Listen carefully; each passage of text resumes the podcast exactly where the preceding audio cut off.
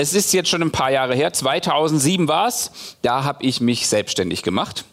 Und am Anfang meiner Selbstständigkeit, da ist es ab und zu passiert. Also es war wirklich selten, aber dann und wann ist es mal passiert, dass das Telefon geklingelt hat. Ja, und da war dann so ein potenzieller Kunde dran. Und dann haben wir uns unterhalten und dann ging es eben darum, ob wir uns mal treffen können und ähm, weitersprechen. Und da musste man einen Termin ausmachen. Und immer wenn es dann um den Termin ging, ne, dann habe ich gesagt, ja, ich schau mal so. Und dann habe ich so rumgeraschelt und so, mm, na, na. habe so getan, als ob ich irgendwie so durch tausend Termine durchgucken würde. Dabei war mein Terminkalender ratze, putze, leer. Aber das kann ich natürlich nicht sagen, ne? Wie kommt denn das? Und ich so, ich habe immer Zeit, nichts zu tun. Ja, ich meine, ihr, ihr merkt schon so, nee, das, das, nee, also ich bin doch wichtig, ja, ich muss doch Stress haben. Also in meinem Leben ist ganz viel los und so. Und, und wenn ich nicht Stress an der Backe habe, dann stimmt bei mir irgendwas nicht und dann kriege ich sowieso keinen Auftrag. Ähm, außerdem will ich doch was aus meinem Leben machen. Also, und da gehört Stress einfach dazu, weil bitte welcher Mensch, der irgendwie erfolgreich ist, der was aus seinem Leben gemacht hat, hat nicht voll den Stress an der Backe. Und ähm, so Burnout ist ja ein Stück weit schon Modekrankheit geworden ähm, gehört schon so ein bisschen dazu. Ne? Und ich glaube, wir alle finden uns da wieder drin, dass wir, äh, dass wir in diesem, wie Anke das gerade gezeigt hat, in diesem Hamsterrad auch sind, dass unser Leben ganz schön schnell ist, dass wir was, natürlich auch unser Leben gestalten wollen, dass wir was machen wollen aus unserem Leben. Und so packen wir lauter Sachen in unser Leben rein und packen das noch dazu und das noch dazu und das noch dazu, sodass wir im Endeffekt die ganze Zeit auf 150 Prozent laufen, immer so immer so am Limit und du hast so eine To-Do-Liste, die ist, die ist so ewig lang und es ist klar, dass am Ende des Tages immer noch genug für eine Woche wahrscheinlich da drauf steht, ähm, was, du, was du tun könntest. Und wir haben einfach, wir haben einfach so viel um uns rum, ja, und so viel zu tun, sei es jetzt irgendwie auf der Arbeit, in der Familie, mit den Kindern, mit deinem Partner, mit Haus, Sport, Gemeinde, Freunde, Kontakte, so und genau das brauchen wir, ne? dieses ah, einfach mal durchatmen können. Und das ist das, was wir heute Morgen mal als, als Freiraum bezeichnen wollen. Ne? Diesen Freiraum im Leben zu haben, wo du nicht permanent am Limit deiner Kraft ähm, und deiner Ressourcen ähm, arbeitest, okay? Ähm, ich möchte euch das zu Beginn hier an diesen beiden Wasserkrügen demonstrieren, okay? Habe hier zwei Wasserkrüge, ich hoffe, ihr seht die alle. Dieser Wasserkrug hier, ja, der ist, der ist, oh, ihr merkt schon, der ist randvoll, der ist bis zum Limit und wenn ich den jetzt hochnehme, ups, dann muss ich schon aufpassen, weil der, der geht natürlich ganz schnell, fängt er die Sauerei an. Ja, der steht für ein Leben, das voll ist bis zum Rand, bis zum Limit. So, das hier, der Krug, der ist auch voll, Ne, aber der hat, ihr seht es schon so, der hat Freiraum, dieser Krug. Da passiert jetzt auch nicht so viel, wenn ich den hochnehme. Ähm, dieser Krug hier, der volle, der steht für ein Leben, wo du eben alles reingepackt hast. Ja, es ist, da, da ist deine Arbeit drin, da ist Haushalt, Kinder, Kochen, Putzen, Sachen reparieren, Leute treffen, Entscheidungen treffen und so weiter. Ja, das ist voll bis oben hin. Der Krug kann auch stehen für vielleicht für dein, für dein finanzielles Leben. Vielleicht lebst du finanziell auch die ganze Zeit am Limit. Ja, ist alles bis ins Letzte ausgereizt, weil du gibst vielleicht gern Geld aus oder du brauchst einfach viel Geld oder du brauchst im Moment viel Geld. Und wenn da irgendwas passiert, ne, zum Beispiel der, wie hieß dein, dein Wischroboter? Robby, genau. Robby kriegt einen Schlag ab und geht kaputt. So, oh, habe ich da jetzt noch Ressourcen? Ne? Oder meine Spülmaschine ist natürlich noch schlimmer. Ähm, dass ich, dass ich da irgendwie was machen kann. Und ein Leben am finanziellen Limit, naja, das, das hat auch null Spielraum. Ja? Da muss nur irgendwas passieren. Es kann auch sein, was deine Beziehungen betrifft. Du, du lebst so für die Arbeit und du gibst alles für die Arbeit und ähm, deine Familie, die fällt ziemlich hinten runter. Die kriegen vielleicht noch so fünf Minuten ab oder du, du hast andere Dinge, für die du lebst, wo du merkst, so, hey, was die Beziehungen angeht, ist das hier auch voll am Limit und voll ausgereizt. Und das Problem von so einem Lifestyle ist, irgendwann, irgendwann, früher oder später, wird dich irgendwas treffen. Okay? Das ist einfach Leben. Ja, uns treffen Dinge. Und ich will euch das mal kurz zeigen, was passiert, wenn dieses volle Leben von etwas getroffen wird. Dann gibt es eine große Sauerei. okay? Und so ist es auch mit unserem Leben. Ähm, wenn du die ganze Zeit am Limit lebst, dann gibt es irgendwann Sauerei. Ja, dann wird das irgendwann dieses ganze System zusammenbrechen. Was wir brauchen ist Freiraum. Wir brauchen so einen gewissen Freiraum. Und das Verrückte ist, ihr nickt alle mit dem Kopf, weil wir wissen, dass das stimmt. Und trotzdem tun wir es nicht. Und wie ist ja die Frage, warum Warum machen wir das nicht? Warum schaffen wir uns diesen Freiraum nicht? Warum leben wir diese vollen Leben, wo wir alle stöhnen und am Anfang der Corona-Pandemie noch gesagt haben, ach schön, endlich mal ein bisschen mehr Zeit. Ist doch verrückt, ne? Da braucht es erst so einen weltweiten Lockdown, dass wir so ein bisschen runterkommen. Warum ist es so?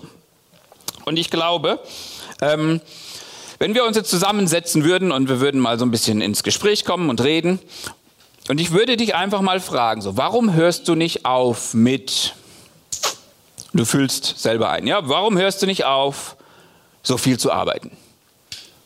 Warum hörst du nicht auf, dein Haus immer auf Hochglanz zu polieren und zu meinen, das wäre ein Museum? Warum hörst du nicht auf, so viel Sachen zu bestellen? Warum hörst du nicht auf, so viel zu werkeln? Warum hörst du nicht auf, so viele Dinge zu machen? Und ich glaube, dass in ganz vielen Fällen die Antwort wäre, ich kann das nicht einfach aufhören. Oder ich kann da jetzt nicht einfach nicht mehr hingehen. Ich hätte Angst, das. Ich hätte Angst, das. Und ich glaube, dass Angst in ganz großem Maße dieser Antreiber ist hinter unserem übervollen Leben. Ja, das ist Angst. Vielleicht sagst du jetzt erstmal, nee, nee, also das ist bei mir anders. Lass dich mal drauf ein, okay? Wir wollen einfach mal gucken, warum könnte es Angst sein? Angst kann verschiedene Ursachen haben, so ein bisschen. Ne? Ähm, das kann einmal sein, die Angst, ähm, etwas zu verpassen. Ja, da gibt es sogar einen, einen Fachausdruck mittlerweile, FOMO. The Fear of Missing Out. Also, das ist so eine, so eine ganz gängige Angst. Du hast Angst, was zu verpassen. Also, wenn ich da jetzt nicht hingehe, dann werden die mich vergessen. Oder, oder wenn ich da, wenn ich das nicht mitbekomme, dann bin ich raus. Oder wenn ich da nicht mitmache, dann lassen die mich in Zukunft nicht mehr mitmachen. Oder meine Kinder. Wenn meine Kinder das nicht machen, dann werden die später einen Nachteil haben. Also, es ist immer so diese Angst, ich, ich muss dabei sein, sonst verpasse ich was. Ähm, es kann sein, die Angst, abgehängt zu werden. Und die hängt ganz viel mit Vergleichen auch zusammen, ja. Also sagst du, hey, mein Nachbar, der fährt jetzt irgendwie so ein dickes Auto, das will ich auch. Also muss ich irgendwie mehr schaffen, damit ich auch mehr Kohle habe, damit ich auch dieses Auto kriege. Oder mein Nachbar hat jetzt den großen Pool und den will ich auch haben, ja. Ähm, oder hey, habt ihr schon mitgekriegt, die fahren jetzt dreimal im Jahr sogar in Urlaub. Wieso fahren wir eigentlich nur einmal im Jahr in Urlaub? Und du hast so diese Angst, ähm, abgehängt zu werden und nicht mehr wirklich mit dazu zu gehören. Die Angst, unbedeutend zu sein. Ja, was ist, wenn mein Leben sich in der Nichtigkeit verliert? Wenn, wenn mein Leben unbedeutend ist irgendwie. Also ich muss doch was darstellen. Ist vielleicht mehr nochmal so eine Männerangst auch. So dieses, ich muss doch was machen, ich muss doch was hinterlassen und dazu muss ich natürlich irgendwas schaffen, irgendwas aufbauen, dass sich die nachfolgenden Generationen an mich erinnern, dass ich irgendwie groß bin. Oder auch ganz groß, die Angst, Erwartungen nicht zu erfüllen. Ja, so, also was sollen die Nachbarn denken? Oder was sollen meine Eltern denken? Oder hey, das wird von mir erwartet. Das ist das, was, also ich kann das nicht einfach nicht mehr machen. Das wird von mir erwartet. Und es ist immer diese, diese Angst dahinter. Ja, diese Angst, was, was wäre, wenn, was wird passieren? Und der Punkt ist der, ähm, der Angst gegenüber, wenn wir so in die Bibel schauen, dann sehen wir, dass der Angst gegenüber Glaube steht. Und das wollen wir heute Morgen so ein bisschen entdecken. Ja? Wie der Glaube an einen Gott ähm, deine Angst auch austreiben kann, ein Stück weit. Dass, dass du dich fragst so, hey, okay, ich habe diese Angst, etwas zu verpassen, ich habe Angst, abgehängt zu werden, ich habe Angst, unbedeutend zu sein oder ich habe Angst, Erwartungen nicht zu erfüllen. Und die Frage ist, glaubst du, dass es einen Gott gibt, der der dich mit deinen Ängsten ganz genau kennt und der sogar die Macht hat, etwas zu ändern. Also kannst du dir das vorstellen, kannst du das glauben. Und ähm, wenn du jetzt heute Morgen hier bist, ja, und du hast vielleicht so mit Glauben und mit Gott und den ganzen Geschichten noch nicht so viel am Hut, dann ist das ein spannendes Thema für dich. Ja, kannst einfach relaxed zurücklehnen und mal gucken, was sagt denn so Gott dazu und was sagt denn so die Bibel dazu. Also auch herzlich willkommen, wenn du da bist. Das ist richtig cool.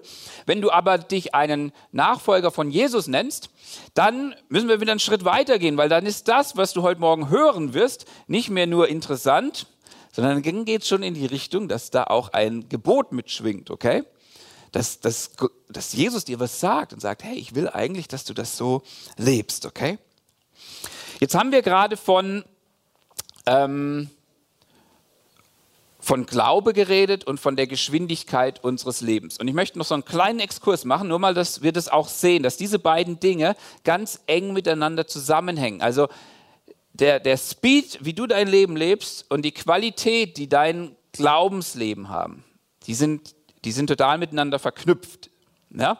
Ich habe euch hier mal ähm, so einen Graphen mitgebracht. Ne? Ich habe gedacht, das kommt jetzt ganz cool, so wissenschaftlich irgendwie, äh, wenn wir das so machen, weil das machen ja irgendwie wichtige Leute so. Also, ähm, und zwar die X-Achse, ne?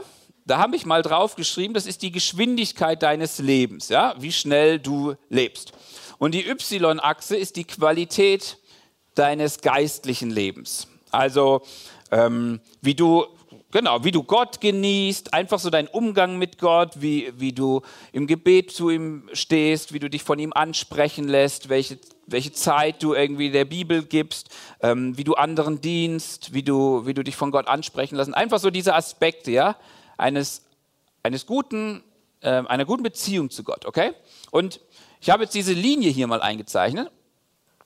Die ist ähm, also über, über Jahre hinweg habe ich das erforscht und so und bin zu einer ziemlich präzisen Linie gekommen, ähm, die äh, ziemlich genau so aussieht. Nee, Quatsch, also es ist nur mal ein Gedanke, aber ich glaube, äh, das kommt ganz gut hin. Also, so hängt äh, die Geschwindigkeit deines Lebens mit der Qualität deines geistlichen Lebens zusammen. Das heißt, wenn du hier bist und dein Leben ist so ganz langsam, dann können wir vielleicht tatsächlich sagen, ja, du bist so ein bisschen faul äh, dann wirst du auch kein tolles geistiges Leben haben. Ja? Also die Bibel spricht davon, dass Fleiß definitiv eine Qualität ist ja? Ähm, und dass wir auch fleißig sein sollen. Und solange wir das nicht sind, wird auch geistlich nicht viel in unserem Leben passieren. Aber an der Stelle, wo wir in ein gesundes Tempo kommen, und ich habe das einfach mal, ähm, hat er das schon? Achtung. Oh, jetzt sind die Batterien leer. Ach, die sind frisch, genau. Also, machen wir so weiter. Ich habe das mal hier eingezeichnet. Ähm, ich würde mal einfach sagen, ja, das sind so die Grenzen einer, einer gesunden Lebensgeschwindigkeit. Da gibt es Leute, die sind eher chillig unterwegs und die sagen, hey, pff, ich brauche irgendwie echt, ich brauche nicht viel Speed und so. Ähm, lass, mir mal ein bisschen, lass mir mal ein bisschen Ruhe und so. Und die machen regelmäßig ihren Mittagsschlaf und alles ganz gemütlich. Und dann gibt es so die, die, die Typen, ne, die so, pff, pff, komm schon, komm schon, komm schon, gib mir, weil erst dann, dann funktioniere ich richtig gut. Ja? Also gibt schon ist total in Ordnung, ne? wir sind verschieden, aber ich nenne das mal den gesunden Bereich, okay? Das ist so der Bereich, wo du sagen kannst, es ist alles noch easy und alles gut. Und innerhalb dieses gesunden Bereiches ist die Qualität deines geistlichen Lebens auch am höchsten, okay? Das heißt, da hast du Zeit, um Zeit mit anderen zu verbringen, Gemeinschaft zu haben, mit anderen, mit Gott. Aber wenn du diese Linie übertrittst, dann wird es radikal runtergehen, weil ähm, du auf einmal keine Zeit mehr hast, weil du nur noch getrieben bist und weil du an diesen Punkt kommst, dass du sagst, ich habe so viel zu tun, ey, und meine To-Do-Liste, ja, du wachst morgens schon auf und hast dieses ewig lange Ding vor dir und du weißt schon, boah, nee, also ich habe heute keine Zeit für Gott, sorry. Und alles, was ich dir dazu sagen kann, wenn du sagst, mein Leben ist zu voll, ich habe keine Zeit für Gott, dann lebst du ein falsches Leben. Es tut mir leid, ich muss das so klar sagen, weil da können wir nichts anderes zu sagen. Wenn du sagen würdest, ich wäre so gern verheiratet oder ich hätte gerne eine gute Beziehung zu meinem Partner, aber ich habe einfach keine Zeit für ihn, dann kann ich nur sagen, ja Pech, dann änder was dran. Du musst Zeit mit deinem Partner haben, um eine gute Beziehung mit deinem Partner haben zu können. Das ist ganz einfach.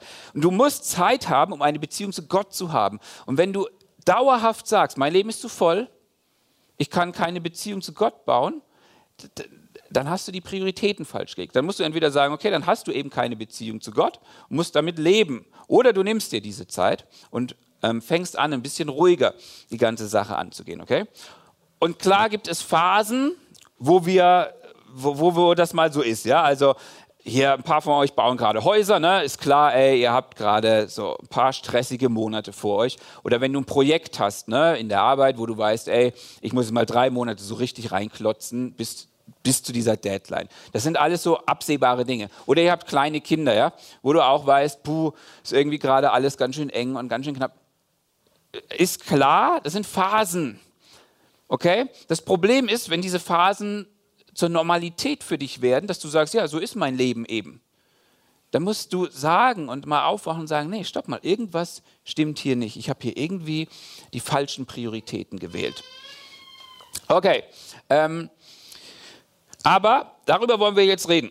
Wie können wir jetzt dahin kommen, dass wir die Geschwindigkeit unseres Lebens ein bisschen rausnehmen und, und Gott mehr mit reinkriegen? Wie, wie kann das funktionieren? Ne? Weil wir wollen ja nicht dahin kommen, einfach nur zu sagen, okay, ich muss das jetzt so machen, sondern Gott hilft uns dabei natürlich. Und ich möchte dazu mit euch, bevor wir das uns im Neuen Testament anschauen, erst nochmal einen kleinen Rückblick in diesen ersten Teil der Bibel machen, ins Alte Testament. Und zwar gibt es da die Story vom Volk Israel. Ähm, die waren versklavt unter, von den Ägyptern, ja. Und dann hat Gott sie befreit. Ihr kennt diese Geschichte vielleicht. Äh, mit den zehn, äh, mit diesen Plagen und dann führt er sie durchs Meer und dann sind sie in der Wüste und Gott führt dieses Volk, was er jetzt befreit hat, dieses Sklavenvolk der Israeliten, führt er an diesem Berg. Und ihr müsst euch vorstellen, die Israeliten waren bis dahin ein Riesenvolk voller Sklaven. Also ihr Leben sah so aus. Morgens aufstehen, arbeiten, schlafen.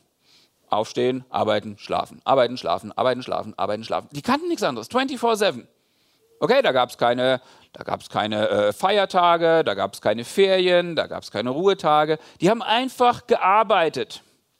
Die ganze Zeit. Das war ihr Verständnis von Leben. Das war das, was sie kannten. Und jetzt werden sie ähm, von Gott befreit. Und jetzt sagt Gott, okay, ihr braucht eine neue Identität. Ihr seid keine Sklaven mehr. Ihr seid jetzt eine freie Nation. Ihr seid eine stolze Nation. Ihr seid jetzt mein Volk und ich bin euer Gott. Ihr seid Israel. Und als gute Nation braucht ihr natürlich auch Gesetze. Na, damit das miteinander so funktioniert. Und dann kriegen die so einen ganzen Gesetzkatalog. Und innerhalb dieses Gesetzkatalogs gibt es die sogenannte Top Ten. Ja, das sind die zehn Gebote, das sind die Top Ten Gesetze, die coolsten, besten Gesetze, die es gibt.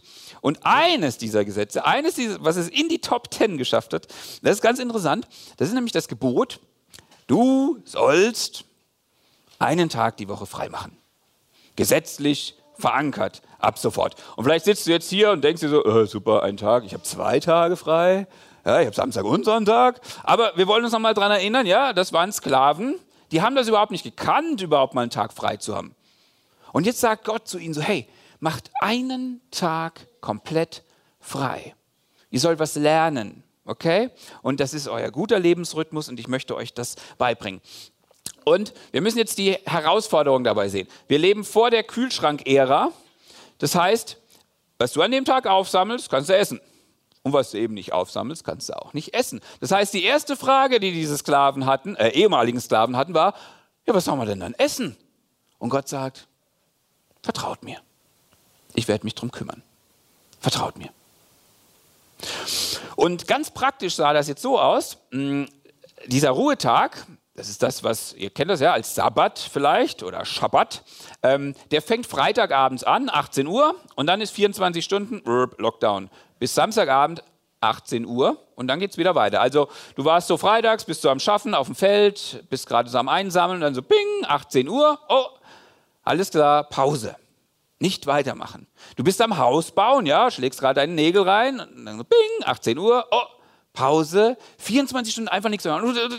Ihr alle kennt diese Tendenz. So, ach komm her, nur noch die paar Nägel. Nein, nein, leg's weg. Oh, ich muss das aber doch noch aufsammeln. Nein, du lässt das jetzt liegen. Aber Herr, wenn ich das jetzt nicht fertig mache, dann, na, vertrau mir. Aber Herr, ich muss das doch noch aufsammeln, dann, vertrau mir. Aber Herr, ich habe Angst, dass, vertraut mir. Vertraut mir. Ich kümmere mich um euch. Und das war das, was die Israeliten le äh, lernen sollten. Und ganz ehrlich, das ist auch das, was wir lernen müssen. Ich weiß nicht, wer von euch schon mal versucht hat, wirklich so einen, so einen Sabbat mal zu feiern. Wir haben das mal versucht als Family und das ist richtig schwer. Ey, einfach mal nichts machen.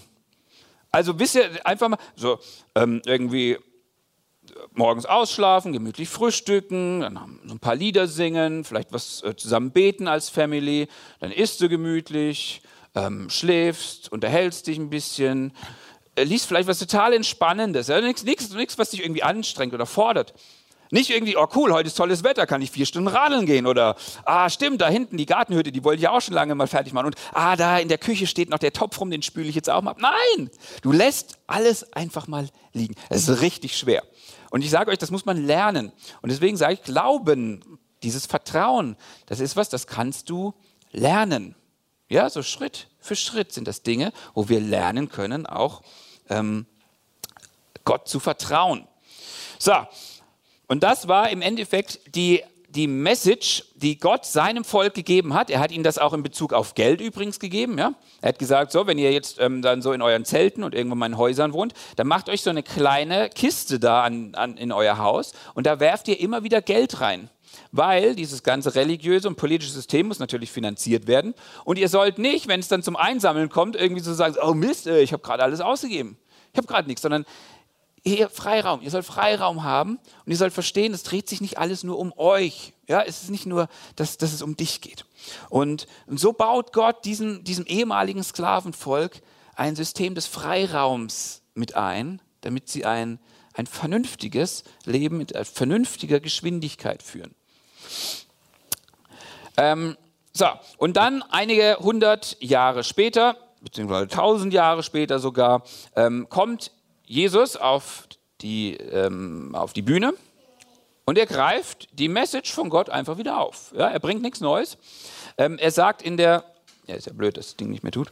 Er sagt in der, ah, in der Bergpredigt, ähm, so seid nun nicht besorgt. Okay, er hält eine große Predigt, finden wir in Matthäus 6 und spricht über viele Dinge und das ist so ein Stück weit sein Endfazit dann. Dieses, seid nicht besorgt, ja? Du hast, du hast Angst, dass du hinten runterfällst. Du hast Angst, dass du, dass du bei anderen nicht mitkommst. Du hast Angst vor Erwartungen und, und Jesus sagt, hey, sei nicht besorgt. Mach dir keine Sorgen darum, okay? Kannst du dir, kannst du dir vorstellen, dass Gott sich darum kümmern wird? Kannst du das glauben? Und dann geht er mit den Leuten damals weiter. Wir wollen uns das so ein Stück weit angucken, was er da sagt. Er sagt, seid nur nicht besorgt, indem ihr sagt, was sollen wir essen oder was sollen wir trinken oder was sollen wir anziehen. Das waren so die Hauptfragen der, der Menschen damals, neben anderen Fragen auch noch natürlich. Aber das war so das, was, was sie auch mit bewegt hat. Ich meine, bei uns ist das heute ein bisschen anders. Ja, was sollen wir essen? Da ist eher so die Frage, wo sollen wir essen? Gehen wir eher zum Italiener oder eher zum Griechen oder wo bestellen wir uns? Ähm, oder, oder was sollen wir trinken? Ja, ah, trinken wir heute den Chardonnay oder trinken wir eher so den, den Shampoos oder was machen wir denn da? Und was sollen wir anziehen? Also, also diese Bugatti-Latschen, die sehen so gut aus an mir, ey. Und ich meine, die sind so ein bisschen über meinem, über meinem Budget, aber. Und Jesus sagt, ey, was macht ihr euch für Gedanken? Worüber dreht ihr euren Kopf? Das ist nicht das, worüber ihr, über, worüber ihr nachdenken sollt und was euch beschäftigen soll, okay? Ähm, ihr, ihr solltet es doch besser wissen. Also und dann kommt sein, sein Argument, warum wir nicht besorgt sein sollen. Und er fängt an, er macht erst so Negativargument, okay? Er sagt, seid nicht besorgt, denn nach diesem allen trachten die Nationen. Und das, was er damit sagen will, ist, Leute, wenn ihr, wenn ihr ein Leben lebt, das sich um diese Dinge dreht, wenn das das Hauptding ist, was euch beschäftigt, eure mh, hm, diese Fragen, die wir hier gerade gesprochen haben, oder generell diese, diese Fragen, die uns die ganze Zeit antreiben und unser Leben so viel schneller machen, dann, dann verhaltet ihr euch im Endeffekt wie die Nationen. Das waren im Endeffekt die Heiden. Ja? Das waren die Leute, die diesen Gott nicht kannten. Und Jesus sagt, ihr kennt doch Gott. Also dann verhaltet euch doch nicht so, als ob ihr ihn nicht kennen würdet. Also wenn ihr Gott kennt, aber, aber ihr, ihr lebt mit euren Ängsten und, und ihr lasst euch von diesen Ängsten bestimmen und eure Lebensgeschwindigkeit von diesen Ängsten vorgeben, ähm, dann seid ihr im Endeffekt christliche Atheisten. Ja, also ihr habt vielleicht so ein paar gute Werte und tolle Moralvorstellungen und sagt, ja, ja, ich weiß alles, was gut und was richtig ist. Ähm, aber ihr seid Atheisten, weil ihr vertraut überhaupt nicht, dass es da einen Gott gibt, der euch wirklich helfen kann der Kraft hat, der Macht hat, der was ändern kann in eurem Leben. Und Jesus fordert draußen und sagt, hey, macht das nicht, seid nicht so. Und dann kommt die positive Argumentation. seid nun nicht besorgt, denn euer himmlischer Vater weiß, dass ihr dies alles benötigt. Euer himmlischer Vater weiß. Ja, er weiß das schon. Und vielleicht erinnert ihr euch, wir haben letztes Jahr diese Predigtreihe über Gebet gemacht, über das Vaterunser. Und da, das ist im gleichen Themenblock, ja, das ist auch Bergpredigt, das ist auch Matthäus 6. Und da sagt Jesus genau das Gleiche. Ja. Er sagt, hey, euer Vater weiß doch schon, was ihr braucht. Und das ist so ein Thema, das bringt Jesus immer wieder. Könnt ihr euch nicht vorstellen, dass euer himmlischer Vater weiß. Ich meine, er nennt sich sogar Vater. Ja, ein Vater, der kümmert sich um seine Kinder. Und das ist genau der Punkt, den, den Jesus hier macht. Er sagt, euer Vater weiß, dass ihr das alles benötigt. Und die Frage ist, kannst du das glauben? Kannst du das wirklich glauben, dass, dass Gott da ist und dass er um all das weiß, was du brauchst? Und so fordert uns Jesus raus und sagt, hey, anstatt euren Ängsten zu vertrauen, vertraut eurem Vater. So, und dann bringt er noch einen ganz wichtigen Zusatz. Er sagt, trachtet aber zuerst nach dem Reich Gottes und nach seiner Gerechtigkeit und dies alles wird euch hinzugefügt werden. Das heißt, ihr macht euch irgendwie sorry, äh, Stress drum, was wir essen sollen oder was wir trinken sollen oder was wir anziehen sollen. So, also, und ihr habt so viele Dinge im Kopf, wo ihr denkt, ich muss noch dies und jenes und das und das machen. Ja, und ich muss mich noch hier drum und da drum kümmern. Und Jesus sagt, hey, vertraut Gott. Wisst ihr, es ist doch easy für den Schöpfer der Welt, für den Schöpfer des ganzen Universums, euch diese Dinge dazuzugeben oder nicht? Glaubst du, dass, dass Gott, der alles ins Dasein gerufen hat, der sogar dich ins Dasein gerufen hat, nicht auch die Macht hat, Dinge in deinem Leben zu erledigen und sich darum zu kümmern. Und was Jesus hier macht, ist, wenn er uns, wenn er sagt, trachtet zuerst nach dem Reich Gottes, dann ist das wie eine Einladung, dass er sagt, hey, ich will euch in eine neue Story einladen. Okay, und das müssen wir verstehen. Wir leben in unserem Leben Stories. Und zwar wir alle. Wir glauben gewisse Geschichten. Wir glauben gewisse Stories, die sind in großem Maße gesellschaftlich vorgegeben. Ja? Die sind auch nicht alle schlecht, aber manche sind blöd, manche sind schlecht. Ja, also nehmen wir als Beispiel mal ähm, Materialismus. Wir alle frönen dem Materialismus.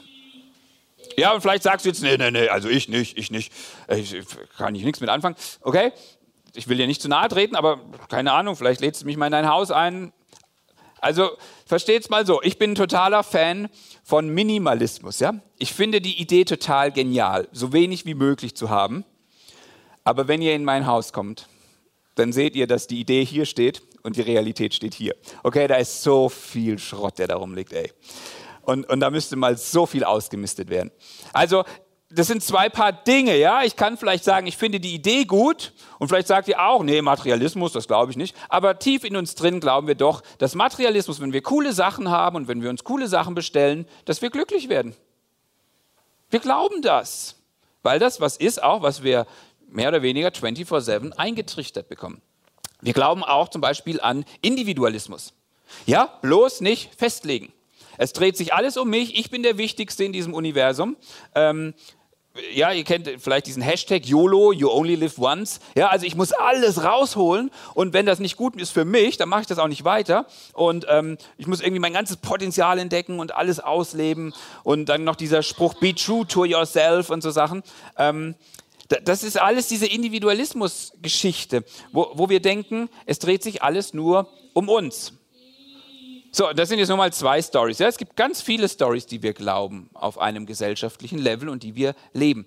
Und jetzt kommt Jesus und er sagt: Hey, ihr seid gefangen in eurer Angst und ihr seid gefangen in all dem, was euch, ähm, was in eurem Leben so los ist. Und jetzt sagt er: Ich lade euch ein in eine neue Story. Okay? Ich lade euch ein in die Story vom Reich Gottes. Weil diese Story ist eine ganz andere. Da ist ziemlich viel auf den Kopf gedreht, ja? Da werden Erste, Letzte sein. Wer da groß sein will, der soll der Diener von jedem sein. Also das nur mal so als so ein paar Dinge. Und, und in dieser Story vom, vom Reich Gottes werdet ihr lernen, ein anderes Leben zu führen. Ein Leben mit Gott zu leben. Ein Leben, ähm, in dem ihr lebt, zu lieben zum Beispiel. Ja, Gott zu lieben, den Nächsten zu lieben, auch euch selbst zu lieben. Es ist eine Story, in der ihr lernt, irgendwie in Gemeinschaft, in echter Gemeinschaft zu leben. Nicht nur irgendwie so, was, was ist jetzt gut für mich und wenn es nicht mehr gut ist für mich, dann gehe ich, sondern ähm, sich zu öffnen, zu schauen, zu dienen. Es ist eine ganz neue Idee von Leben, in die Jesus uns einlädt, okay? Und was er dann sagt ist, wenn ihr euch darauf einlasst, hey, Gott wird sich um alles kümmern. Könnt ihr das glauben?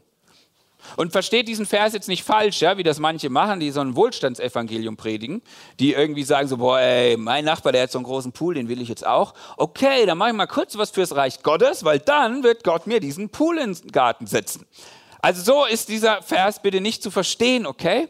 Es ist eine Einladung in eine neue Story, es ist eine Einladung in ein neues Leben. Und weißt du, wenn du dieses Leben lebst, wenn du Gott anfängst, so Schritt für Schritt zu vertrauen und zu sagen, alles gleich, lass mich darauf ein, hey, vielleicht wirst du irgendwann den Pool im Garten haben. Und wir sagen, cool, ich freue mich drüber, aber es wird nicht mehr das sein, was dich antreibt. Ja? Und vielleicht wird der Pool auch nie kommen. Und vielleicht werden deine Wünsche, die du bis dato hast, auch gar nicht passieren oder diese Dinge, von denen du denkst, dass sie kommen müssen oder die, die dein Leben so schnell machen. Ähm, vielleicht wird es gar nicht passieren, aber du wirst sagen, okay, dann nicht. Ich lebe jetzt eine andere Story und ich weiß, ich habe einen Vater, der, der mich kennt und der weiß, was ich brauche. Der weiß es viel besser noch als ich.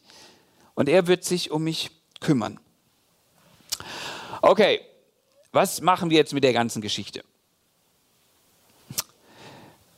Ich glaube, dass das Glaube funktioniert immer so Schritt für Schritt. Und das ist vielleicht auch für den einen oder anderen von euch so dran, dass ihr einen kleinen Schritt macht an der Stelle, wo ihr gerade seid. Dass ihr, wenn ihr so euer Leben anschaut, euch sagt, hm, okay, vielleicht bin ich an der und der Stelle so angetrieben, weil, ich, weil mich tatsächlich Ängste antreiben, weil ich Angst habe. Was ist, wenn ich das jetzt nicht mache? Was ist, wenn, wenn das aushält? Was ist, wenn? Gott, ich habe Angst, das. Und an diesen Stellen zu lernen, zu sagen, Gott, du siehst gerade, was, wie voll es ist in meinem Leben und dass das, dass das ungesund ist und ich will das nicht mehr. Und ich will jetzt lernen, dir das abzugeben. Und das ist nicht leicht. Und du wirst vielleicht diesen kleinen Schritt machen und auf einmal kriegst du Angst und sagst, oh, schnell wieder zurück. Es ist in Ordnung. Dann machst du ihn wieder. Und irgendwann lernst du stehen zu bleiben. Okay? Was, wenn, du, wenn du das Neue Testament liest, dann wirst du erkennen, dass, dass Gott fordert dich nicht raus, hier der große Mega-Glaubensheld zu werden, der sagt, bleib einfach stehen. Ist, dann ist gut, okay? Bleib einfach stehen. Standhaft bleiben. Ähm, und dazu möchte ich euch so ein bisschen herausfordern, zu sagen, okay, wo, wo in meinem Leben brauche ich mal Freiraum? Und das ist meine Hausaufgabe an euch, ja? dass ihr, wenn ihr so, euer, so euer, eure, eure Monate und Wochen und Tage mal so Revue passieren lasst und dann mal so überlegt, so, okay, wo ist mein Leben definitiv am Limit? Wo, wo kann das so nicht weitergehen? Ähm, dass ihr darüber nachdenkt. Und ganz ehrlich gesagt, glaube ich, habt ihr eure Hausaufgabe gerade schon gemacht, weil es wird wahrscheinlich niemand da sitzen, der sagt, hm, okay, also wo ist mein Leben zu voll? Wenn das für dich der Fall ist, dann bist du, glaube ich, ganz gut unterwegs und hast schon deinen Freiraum. Ansonsten weißt du sehr genau und sehr gleich und sehr klar, wo, wo das vielleicht der Fall ist. Aber ähm, zur Sicherheit kannst du ja auch nochmal deinen, deinen Partner fragen oder Freunde fragen, wo die meinen, dass du vielleicht ein bisschen mehr Freiraum vertragen könntest. Das ist auch ganz gut. Und ich möchte euch herausfordern, dass ihr dann an den Stellen, wo ihr merkt, so hey, da ist es voll, dass ihr anfangt, mal kleine Schritte auf Gott zuzumachen und sagen, okay, Gott, du siehst, ich habe echt Angst und das, boah, das, das drückt, aber ich, ich will das erleben, dass du damit reinkommst. Und ich will euch einfach dieses, dieses Bild mal vor Augen malen, dieses, stellt euch mal ein Leben mit Freiraum vor, was nicht am, die ganze Zeit am Limit ist, sondern wo Raum zum Atmen ist, ja? wo noch so ein bisschen Luft nach oben ist. Da ist noch Platz zwischen deiner momentanen Lebensgeschwindigkeit und deinem Belastungslimit. Da ist so Zeit zum Durchatmen und einfach mal Zeit zum Innehalten, okay? Ähm, ich will euch noch eine kleine Anekdote erzählen, die mir da extrem geholfen hat. Wir waren ja ähm, 2014 als Familie in Kanada unterwegs für ein halbes Jahr. Und ich habe das, vor ein paar Monaten habe ich mir die ganzen Videos mal wieder hergeholt. Eigentlich wollte ich da mal einen Film draus machen, aber das habe ich irgendwie nicht hingekriegt. Aber ich habe ähm, mir nochmal, wir haben da viele Interviews aufgenommen und ich habe mir das nochmal so angeguckt, was ich da so erzähle. Und jetzt schaue ich mich an ne, als sieben Jahre älterer Typ der eigentlich der gleiche ist und ich denke mir nur, Dude, Alter, relax doch mal. Du hast gerade die Zeit deines Lebens. Warum machst du dir so viel Kopf um nichts? Und ich hätte so gerne zurückgereist und hätte mich geschüttelt und gesagt, hör auf mit dem Blödsinn. Aber es geht nicht. Aber im gleichen Moment kam mir der Gedanke, hey, vielleicht spricht der gerade der sieben Jahre ältere Ingmar zu mir und sagt, hey, weißt du was, jetzt ist die Zeit und jetzt ist der Moment, wo du deinen Unterschied machen kannst. Und wo du ein bisschen langsamer die Sachen angehen kannst, okay? Und das zählt für euch genauso. Ich glaube, viele Leute, die vielleicht 60, 70, 80 sind, die gucken auf manche Zeiten zurück und werden sagen, oh Mann, ey, hätte ich es doch lieber ein bisschen langsamer gemacht. Ähm, und unsere Chance ist jetzt. Okay? Das ist, das ist unsere Chance. Und wir haben am Ende von unseren Predigten immer diesen Teil, wo wir sagen, Neuland betreten. Ja, also wo, wo ist dein Neuland und wo ist so der nächste Schritt, den du da bewusst in dieses Neuland reinmachst. Und ich habe euch die eine Aufgabe gerade schon gesagt, vielleicht wollt ihr euch diese Fragen stellen, ja? Dass du dich fragst, hey, in welchen Bereichen lebe ich im Moment eigentlich am Limit? Und ihr könnt das jetzt gleich machen. Wir werden wieder so eine kleine Zeit der Ruhe haben, wo ihr vielleicht beten wollt für euch. Ähm, ihr könnt das aber auch natürlich einfach mal die nächste Woche machen, dass ihr Gott bittet, dass, dass seine Ruhe in euer Leben kommt. Okay, dass ihr ihn einfach da an diesen Stellen, wo ihr es merkt, boah, so, so voll und so am Limit und so, ich kann nicht mehr, dass ihr sagt, Gott, bitte hilf mir, dir auch zu vertrauen. Und die nächste Aufgabe ist eine ganz praktische. Okay, ich will euch mal eine Challenge stellen. Nächste Woche nehmt euch doch mal ganz bewusst 15 Minuten Zeit. In einer Zeit, die richtig voll ist am besten noch, ja, wo so richtig alles um euch rum wirbelt. Nehmt euch mal 15 Minuten um einfach mal ruhig zu werden vor Gott. Vielleicht heißt das für dich, dich einfach mal hinzusetzen und zu atmen. Okay? Und zu merken, hey, ich kann atmen, toll. Und, und ich lebe noch. Und dann seid einfach mal ruhig. Und in diese Ruhe könnt ihr mal beten und sagen, danke Vater, dass du weißt.